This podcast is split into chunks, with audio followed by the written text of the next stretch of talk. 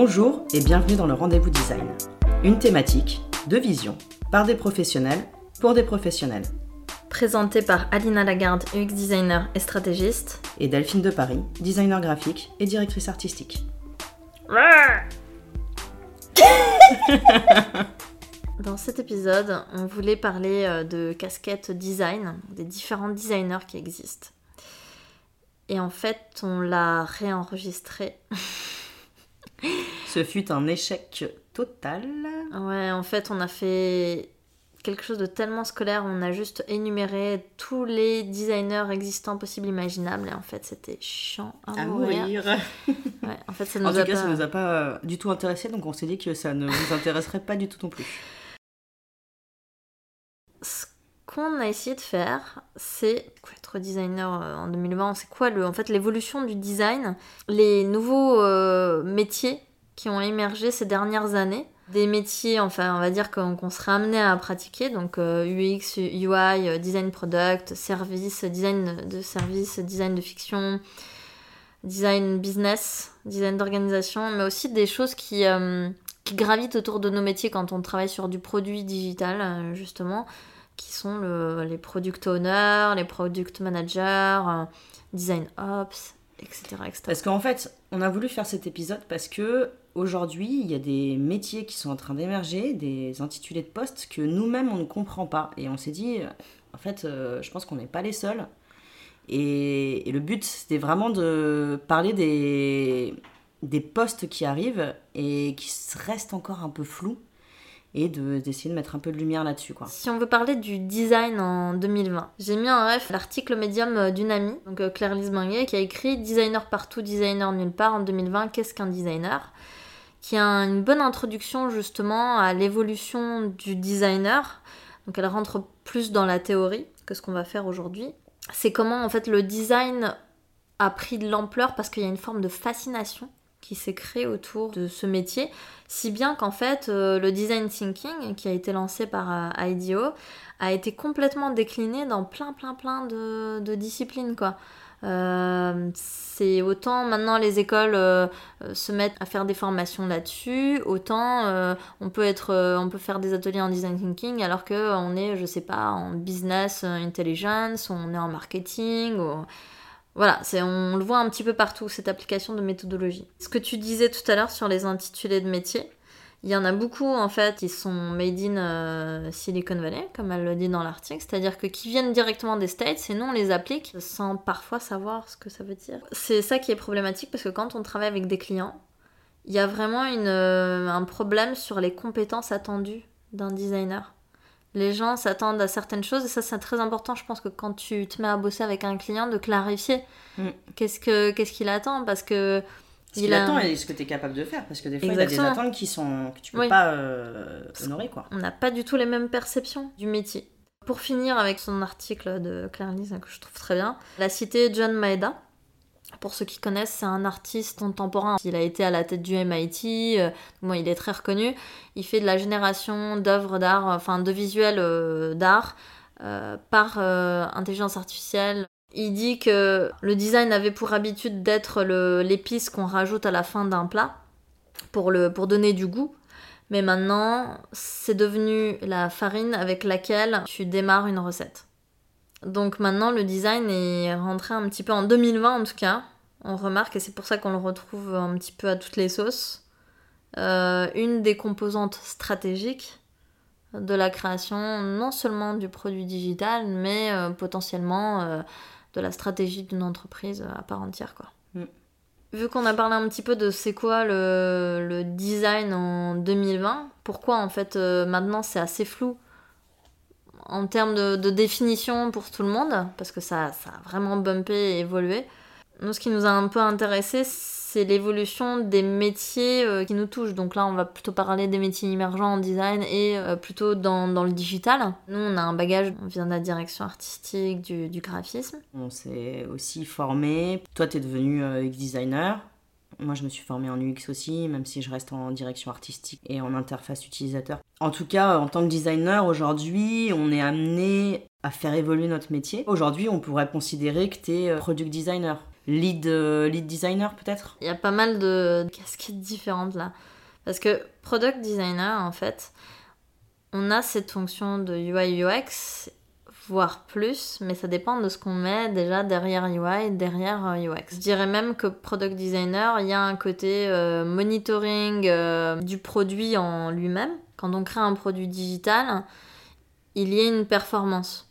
Et là-dessus, ça va toucher à du business ou à du marketing, parce qu'on va devoir faire aussi du tracking de data utilisateur ou même généré par un site ou par une app. Mais par contre, là, on n'est que sur du produit.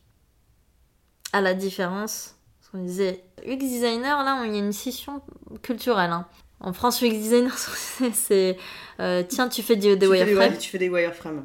Voilà. Puis on pense tout de suite que ça vient du, du produit. Les UX designers ne font pas que du produit, mais on va dire que parce que ça a été galvaudé, parce que ça a été attaché au produit, que c'est à cause de ça que notamment il y a une scission avec un autre rôle qui a été créé, qui est le service designer.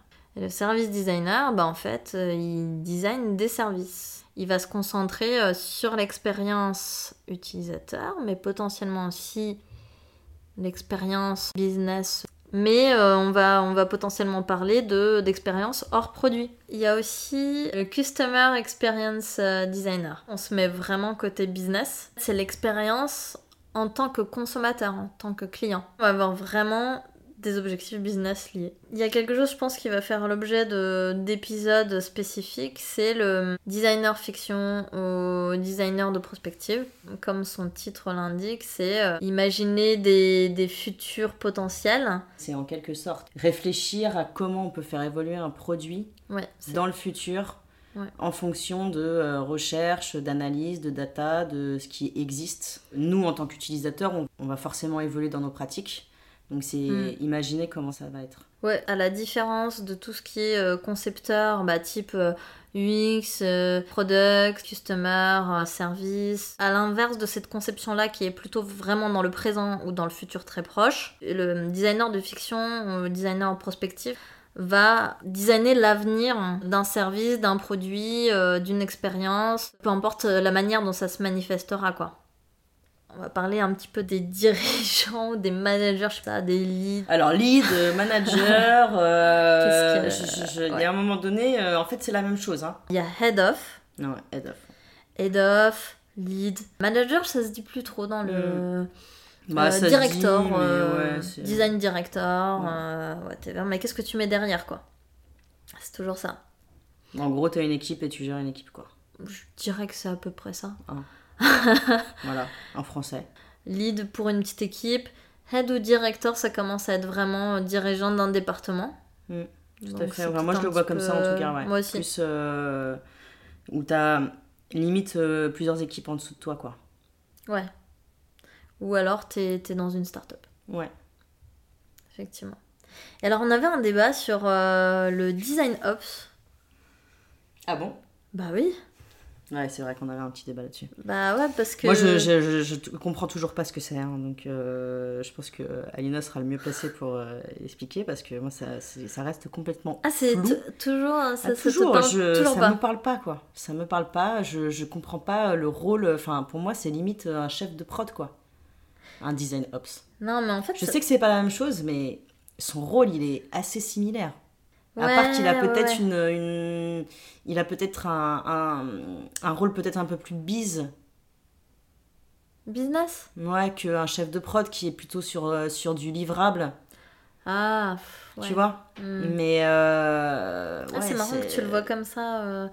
C'est vrai que c'est vrai qu'il y, y a un petit côté direction de production, c'est vrai. Bah, en fait, quand tu penses à DevOps, euh, en fait, c'est dans d'autres disciplines, tu as des, des ops. Mais moi, j'ai jamais vu un, dé- j'ai jamais vu de DevOps dans mon, dans mon parcours. hein. J'en ai, j'ai pas bossé. Moi, c'est encore DevOps, euh, à euh, l'ancienne en même temps. euh. Je suis pas sûre qu'en France, DevOps soit hyper courant. hein. C'est possible. Moi, je vois passer des, des annonces plutôt, mais. Parce que ça commence à émerger. Je pense que c'est des, des- un rôle qui commence à être un peu. euh, voilà, qui commence à sortir un peu de son, son trou. Mais design ops, en tout cas, euh, enfin, toi, tu, tu vois vraiment le côté business. Moi, j'avoue, je, je vois plutôt comme euh, quelqu'un qui, qui veille au bon fonctionnement d'un département, design pour le coup, parce que c'est un design ops. Donc on peut dire que c'est l'équivalent d'un chef de studio, quoi. Oui et non. C'est-à-dire qu'il n'a pas le côté je te dis de faire ça. C'est pas le chef vertical à l'ancienne. Plutôt horizontal. Ça, c'est est- la grande mode. hein. Vous avez pu voir. Alors. Aujourd'hui, on est plutôt sur de l'horizontal et plus de la verticale. Il y a beaucoup de boîtes, je pense, qui clament faire quelque chose d'horizontal. Et qui, en général, quand ils le clament, ne le font pas du tout. Voilà, mais par contre, il y a quand même des boîtes, euh, prenons le- l'ex- l'exemple de Spotify qui travaille en îlot. Bah là, pour le coup, je pense qu'il y a plus euh, des fonctions d'ops qui doivent être développées parce que grosso modo, c'est des îlots qui s'autogèrent. Mm.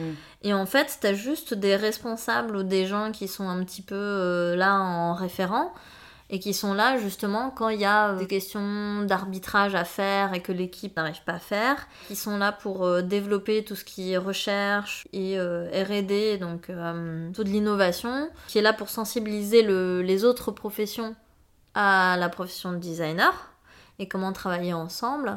Potentiellement, est-ce qu'il fait du traffic management, donc de la répartition de ressources ou de la répartition de contrats par rapport à des ressources, euh, enfin des personnes euh, Faudrait en rencontrer Bah. D'ailleurs, effectivement, si euh, parmi vous, il y a un Design Ops. design ops, Oui, eh ou un ben, DevOps. on aimerait bien avoir son retour parce que ça reste quand même assez flou. Moi, j'aimerais bien savoir euh, sur une, une journée ou un mois, je sais pas, mais les Oui, tâches quoi ça qu'il ressemble. réalise. À quoi ça ressemble Mm. Comment il. Je suis d'accord. En fait, euh, on se base sur des articles qui ont été écrits justement assez thé- théoriques. Moi, j'ai jamais bossé avec un design ops. Moi non plus. Puis c'est aussi quelqu'un qui doit faire de la veille logicielle, euh, Ouais. qui doit faire de la veille d'outils, qui doit en fait euh, orienter le, la production en termes techniques. Mais c'est en ça que c'est proche d'un DevOps. Parce que le DevOps, normalement, choisit, mais ça c'est pareil pour le directeur de production au final. Il doit choisir les textes sur lesquels euh, euh, les devs vont travailler et que, qui- que les agences notamment vont proposer aux clients. Passons ce... Effectivement, on attend de- des, des petits retours de design ops, ça serait cool. Ouais, parce que c'est voilà, c'est, il n'y a pas beaucoup de choses là-dessus. C'est vraiment en train d'émerger et euh, Ouais. il y a des, il y a des intitulés de postes, des métiers qui, dont on parle euh, et au final, euh, tu t'arrives en agence ou où, où tu te rends compte que euh, bah, le poste, c'est pas du tout euh, ce qui est à l'origine la base, quoi. Je, je, je Hmm. sais pas, par exemple. Tu parles de directeur artistique? Bah, pareil, à directeur artistique, euh, oui, on pourrait le mettre dedans, mais je pensais surtout à l'UX designer. Il y a beaucoup d'agences où euh, l'UX designer, euh, il fait la moitié de son taf, quoi. De vraiment le- la base du métier du Ah UX oui, ça designer. c'est sûr. Euh, Organiser des ateliers, euh, faire euh, toute cette démarche de recherche en amont, bah, des fois elle est inexistante. Et quand tu dis Mm. qu'il y a certains qui pensent que être UX designer c'est faire des wireframes, je pense que c'est aussi parce que dans certaines agences et dans certaines boîtes, ou même start-up, ou je sais pas, en tout cas moi je- j'en ai rencontré, en tout- j'ai rencontré ces cas-là, et ben euh, l'UX designer, euh, il n'a pas les moyens derrière de faire euh, toute la recherche dont il a besoin. C'est clair. Euh, je pense que toi, ça t'est clairement arrivé de- d'avoir des projets où la recherche, elle est faite en un jour ou deux et pas du tout en atelier. Enfin, c'est Mm. pas. voilà, c'est un peu de la recherche en speed. Alors là-dessus, c'est très compliqué parce que ça dépend de la maturité du client. En y réfléchissant euh, plus profondément, c'est vrai que hum, les clients moins matures sur euh, tout cet aspect euh, co-conception, recherche utilisateur ou même recherche UX en général, ils pensent que c'est quelque chose qui est pas tangible et donc c'est potentiellement de la perte de temps. Ils voient pas en fait les bénéfices de la démarche. Mm. Il y a une responsabilité partagée. Quand on commence, et pour être très honnête, quand j'ai commencé sur le tas, euh, en UX, je faisais du wireframe. Mm. Mais après, plus tu t'intéresses à la conception du produit, plus tu te rends compte que ce qui influe sur la conception d'un produit, dès que tu te mets à t'intéresser à l'utilisateur, en fait, tu peux pas dire que tu représentes 40 000 euh, porteurs de lunettes, par exemple. De quel droit, en fait, tu vas prendre ton usage et dire, euh, bah, en fait, c'est comme ça que euh, un quart de la population se comporte.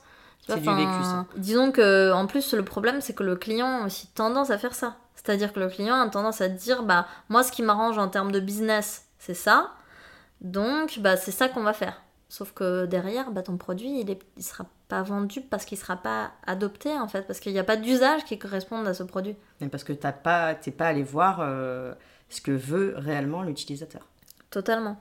Et en fait, je pense que là où il y a une responsabilité partagée, c'est juste que lorsqu'on fait, euh, nous, en tant que, bah, par exemple, UX designer, service designer, euh, customer experience designer, en fait, quand on fait nos restitutions, ou même UX euh, researcher, enfin quand on fait de la recherche utilisateur, la restitution de ces recherches sont parfois imbitables.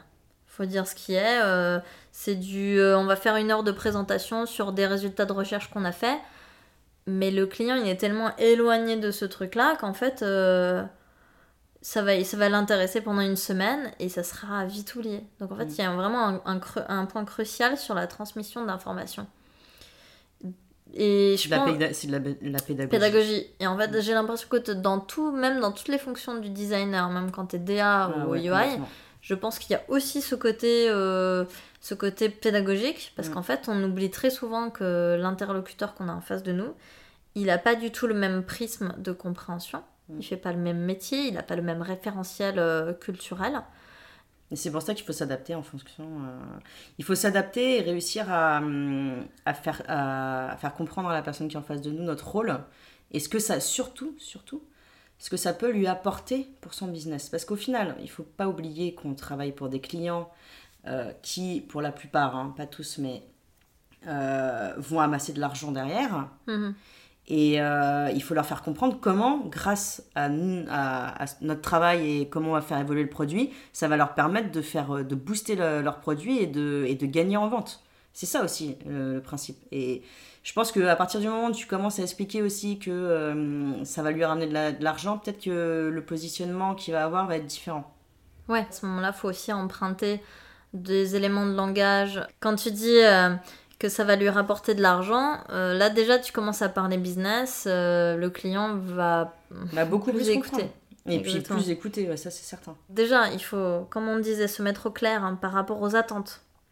C'est-à-dire les compétences que le client attend versus les compétences que qu'en tant que designer on propose. Mm et aussi euh, parler avec le même référentiel, euh, le même vocable, pour se faire euh, comprendre et voir ce que ça peut rapporter au client. On essayait de décrire un petit peu les différents designers, mais ce rôle, en fait, notre poste, il peut varier suivant la taille de l'entreprise, suivant la constitution de l'équipe par rapport à qui on travaille, et suivant le domaine de l'entreprise aussi. Hmm. Quand on travaille dans la pub, quand on travaille dans la banque, dans le service, dans le média, en fait déjà euh, il y a déjà une différence ça va pas du tout être la même chose il y en a qui vont par exemple euh, inclure des réseaux sociaux dedans d'autres qui vont potentiellement inclure de la logistique qui va toucher en fait de la, de la vente directe le travail va être ultra différent que ça soit en UI ou mm. que ça soit en UX je pense qu'il y a des métiers qui vont se regrouper, c'est-à-dire que dans certaines euh, organisations, dans certaines agences ou entreprises, on pourra très bien avoir euh, le rôle de UX designer, UI designer, product designer. Ton intitulé de poste, au final, il regroupe plusieurs et t'en as peut-être pas un qui le représente euh, vraiment, quoi. Donc, euh, bah, tu peux être un couteau suisse, quoi. On parlait aussi de constitution d'équipe, des intitulés avec lesquels on va être amené à beaucoup travailler. Enfin, moi, je sais que ça m'arrive peut-être plus, je sais pas, faut que tu me dises, mais en tant que UX, je bosse pas mal avec des product owners. Mm-hmm. Et ça m'est aussi arrivé de bosser avec des product managers, mais moins. Du coup, j'ai essayé un petit peu de comprendre le, les, les, subtilités entre les deux rôles. Mais grosso modo, quand on est dans une agence, par exemple, de com plus traditionnelle, on va, être on, va avoir tendance à travailler avec des chargés de projet, des mm. chefs de projet, qui seront, ouais. Qui seront chapeautés, eux, par des directeurs, directrices de projet. Mm. Mais lorsqu'on est sur du produit, Normalement, quelqu'un qui s'occupe d'un produit va s'appeler un product owner. Il va défendre en fait la vision euh, produit. En fait, c'est lui qui va normalement établir la problématique avec ou sans l'UX designer. Alors moi, je trouve qu'idéalement, il faudrait établir la bonne problématique utilisateur avec euh, tous les euh, interlocuteurs produits. Et ensuite, le product owner, c'est quelque part un chargé de projet, mais uniquement euh, produit. Va avoir un périmètre sur le produit ou va s'occuper du produit dans son intégralité suivant la grosseur de, de l'équipe. Et puis, je pense aussi la différence, c'est... Entre quoi? Entre chargé de projet et product owner? Ouais, je pense que le product owner, il va s'occuper d'un produit en particulier. Oui, c'est ça. Tandis que le chef de projet, il va plutôt être sur des... pro- il va être sur du, ouais, il va être sur du, du multi-projet, quoi. Donc, euh, ça, je pense que ça change aussi beaucoup la donne. Oui, oui, oui, tout à fait. Euh, sauf que plus un produit devient gros, plus en plus, plus en fait, euh, dans le produit il y a des features, donc des fonctionnalités, et ou des suivant le corps de métier justement, suivant, suivant le business. Ça peut être euh, de la logistique, ça peut être beaucoup du bac, ça peut être en fait un, pro- un produit, ça peut être euh, très complexe quoi à Mm. gérer. Par contre, le product management, c'est quelqu'un qui soit on est dans une très très grosse entreprise à la Google et à ce moment-là le product manager va euh, chapeauter les product owners, donc il va y avoir plusieurs product owners par euh, fonctionnalité Mm. et le product manager va vraiment prendre la, la stratégie ou établir la stratégie avec la direction et, et le business et en fait Oui. va, va la distiller au product owner. Il y a des gens en fait qui disent que le product ownership est une fonction du product management. Le product manager va entre autres avoir le product ownership, mais il va avoir d'autres rôles comme euh, euh, créer des, des, des indicateurs euh, par rapport à la stratégie business, etc. Donc il va poser aussi et améliorer tout ce qui est business produit justement. C'est un peu, un peu moins euh, flou que le design ops. On peut finir peut-être sur d'autres métiers qui sont encore un petit peu flous, je pense pour nous deux. Business design et le business d'organisation. Ouais, alors ça, moi, je... c'est comme le design ops. Je vais rester bloqué sur le design ops. Non, non, mais c'est euh, pareil, je... c'est complètement nébuleux pour moi. Je vois souvent passer des annonces euh, côté plutôt euh, Colombie-Britannique au Canada, donc vers Vancouver, euh, de business designer. Et en fait, euh, je pense que le business design découle du... C'est le nouveau euh, business intelligence, donc BI, qui est grosso modo créer des, des business models, euh, améliorer le business. En fait, c'est le UX, mais côté business uniquement. C'est comment tu fais pour améliorer euh, ton business. La différence, par contre, entre business intelligence et business design, C'est le design. Euh, bah, c'est le, le procédé, effectivement. Ça veut dire que euh, potentiellement, ça sera un procédé beaucoup plus en co-conception, de l'inclusion du client final, Mhm. éventuellement, et de l'itération. Et organisation, c'est pareil, sauf que c'est ça s'applique à des organisations. c'est clair là, hein? Euh, non, pas du tout. Qu'est-ce que tu appelles organisation? Bah, organisation, c'est une entreprise. C'est comme si tu, tu rentrais dans une entreprise. Imagine que ton entreprise, c'est comme un produit. Tu t'aperçois qu'en fait, euh, là, je prends, mettons un site euh, de presse bancal versus une entreprise bancale. Mhm. Euh, dans un site de Mais presse bancal qui, qui, qui... bah, qui marche pas ou euh, qu'il faut. Qu'est-ce que tu vas faire? Donc euh, normalement le client fait appel à toi parce que son site peut-être il voudrait euh, euh, soit le rebrander, soit qu'il euh, parce qu'il fonctionne pas il veut le faire marcher, ou alors c'est un nouveau dirigeant qui arrive il veut carrément refaire tout le site. Bah, imagine la même chose mais avec une organisation. Par exemple, ma boîte, euh, bah, j'ai des lenteurs administratives. On va prendre euh, peut-être, je sais pas, l'administration française. euh, Par exemple. Euh, hein. Exemple totalement fortuit. Mais j'ai des lenteurs administratives, les équipes sont mécontentes, beaucoup de personnes dans ce secteur-là et genre une personne dans l'autre secteur alors que la demande elle est, elle, elle est, elle est pas la bonne. Donc en gros ça va être quelqu'un qui va faire le même procédé, le, le processus du designer. Donc il va arriver, faire de la recherche, donc il va analyser le terrain, il va interviewer les collaborateurs, observer. Il va faire euh, peut-être des ateliers aussi pour avoir des, des inputs euh, plus collectifs ou pour faire de la co-conception. Et potentiellement, il va créer une nouvelle base et il va la tester, peut-être itérer dessus. Et il va proposer une nouvelle structure d'organisation. C'est plus clair. On n'a pas du tout travaillé avec ces, ces métiers, donc s'il y a des personnes euh, qui nous écoutent, qui ont ces postes, bah franchement, euh, n'hésitez pas à nous contacter parce que peut-être qu'on fera des épisodes euh, interview euh, là-dessus. euh. Pour euh, le business design spécifiquement, je vous recommande un super podcast, pareil, on va, on va le mettre en, en ref, mais qui s'appelle Beyond Design, euh, qui est en anglais par contre. C'est un designer qui est passé du côté du business design. Et il explique ce switch, quelles sont un peu les différences, ou même euh, il fait des interviews qui sont plus orientées business. Euh, de toute façon, business design, on va parler business. C'est quoi euh, pour toi le métier, le, le futur du design? Alors, on se fait un petit atelier de design fiction sur euh, l'avenir du métier de designer. Ah oui, non, vu je comme sais- ça. sincèrement, je sais pas. Je pense que j'arrive pas justement à voir comment ça peut évoluer. Bah déjà qui le cru que le design thinking euh, modifierait autant le, le monde de l'entreprise, grosso modo. Bah, moi, je trouve pas ça si étonnant parce que. euh, Parce qu'au final, c'était quand même un, proc- un processus de. De bon sens De création. Bah, en fait, ouais, c'est assez. euh, ça me paraît assez logique. Je pense que c'est quelque chose qui aurait dû même euh, venir euh, beaucoup plus tôt, quoi. Bah, En fait, le truc, c'est que... Sauf qu'on n'est pas prêt. On ne l'est toujours pas d'ailleurs. En France, euh, c'est encore compliqué de- d'utiliser le design thinking en. Bah oui, mais tu parles de... En fait, c'est c'est vrai que c'est très très culturel, parce qu'en fait, en France, il y a beaucoup de théories et euh, beaucoup de, de, de connaissances, de savoir, ce qui est pas un mal. Mais en fait, des fois, il y a besoin a de passer... Voilà, on a besoin de passer du design thinking au design doing. Et en fait, Ouais. euh, le nombre d'entreprises qu'on voit qui font des estimations, qui font des projections de la stratégie. En fait, ce truc-là tombe dans un placard et n'est jamais réalisé. Mm. C'est de l'argent euh, jeté par les fenêtres. euh. Oui, c'est frustrant, je pense, pour tout le monde. Le design va continuer à faire parler de lui. Je pense qu'en tout cas, c'est tout ce qu'on lui souhaite euh, dans un futur proche, éloigné. et ça ne dépend que de vous. Et on n'a pas fini de voir de nouveaux métiers émerger. Merci d'avoir écouté le rendez-vous design. Si vous avez des questions ou des commentaires, n'hésitez pas à nous les écrire sur notre Instagram. Pourquoi tu te marres C'est drôle ce que je dis Il y a un problème Parce que tu... on dirait que tu es en train de nous agresser. Genre, merci, merci d'avoir écouté le rendez-vous design. Si vous avez des questions ou des, com- ou des commentaires, n'hésitez à nous les écrire sur notre Instagram.